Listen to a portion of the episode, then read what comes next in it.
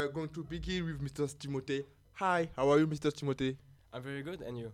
I'm good, thank you. And can you introduce your innovation, please? Yeah, of course.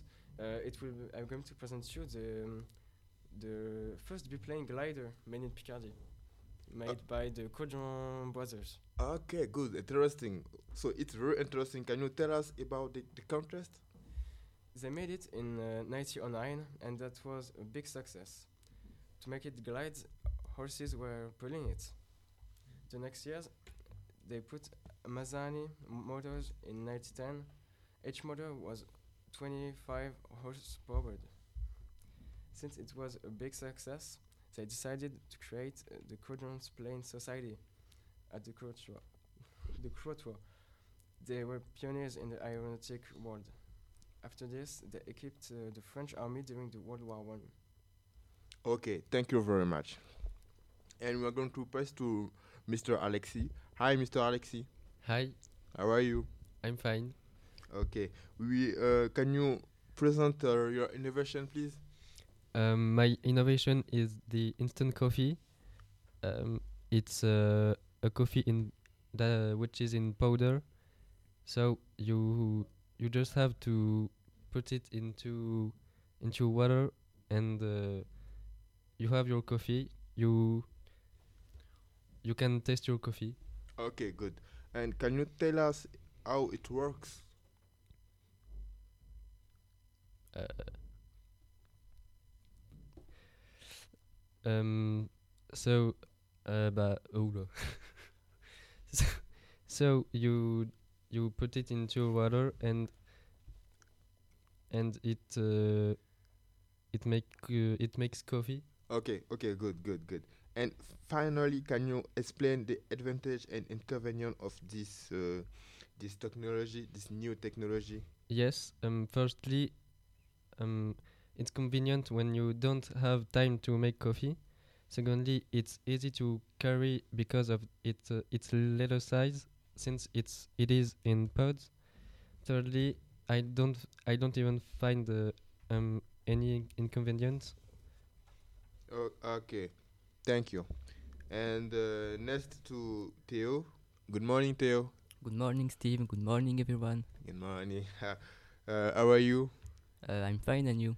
Ah, I'm fine too. I'm very happy to receive you here and uh, to to share with you your innovation. Can you just uh, introduce your innovation, please, Mr. Theo? Uh, yes, I will present you the functioning of tin can and the, its, its story. So, tin can allow you to keep the food for a longer peri- period because it's hermetic and keeps uh, food at room temperature. Okay, good. But who invented this? Who who is the creator of these good things? Uh, the tin can has been invented by Nicolas Appert in 1795. Uh, the tins are made in, in aluminium. That's why we can keep food for a long time.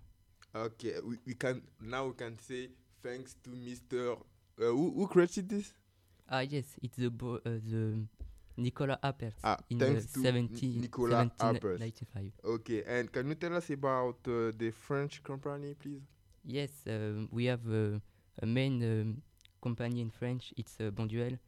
So it's the brothers uh, Bonduel. It's Pierre and Benoit in uh, 1926 we, uh, we who have invented uh, Bonduel.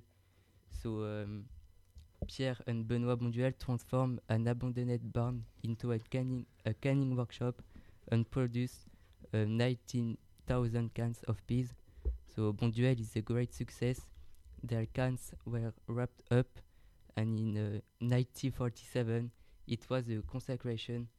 The Bonduel brand was born, and a brand and a brand that was already a pioneer in plant-based food until it became the brand we know today. Okay, thank you. But I will I have a last question for you, uh, Mr. Theo. Yes. You you make some rich about Bonduel. Uh, d- did you already eat Bonduel? Uh, yes, yes. Ah, it was good. Yes, Ah, was thank you, thank you. And now we receive Mr. Mercer. Good morning, Mr. Marcel. Good morning, Steve. Okay, how are you? I'm fine, and you? Okay, I'm fine too. And uh, you you have the floor. Okay, okay. Steve, have you ever tried the mashed potato potato with pickle? Um, you know, right now I I, I I I don't hear, but I think when I was I was kid, I already hit eat this. And Okay. what about you?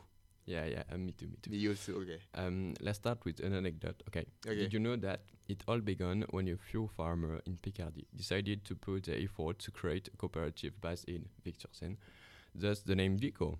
The cooperative is innovative because firstly the mesh is in flake, amazing, and secondly the bag is made of aluminium, a material used for its waterproofing and protect of the product inside.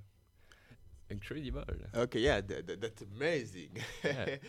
okay, thank you guys, thank you all of you to to to share with your with with us your your innovation, your reach, and I'm very recognizing. And uh, we are at the end of our um, audio, and um, we are going to say goodbye, goodbye everyone, goodbye, Goodbye everyone. goodbye guys. Thank you.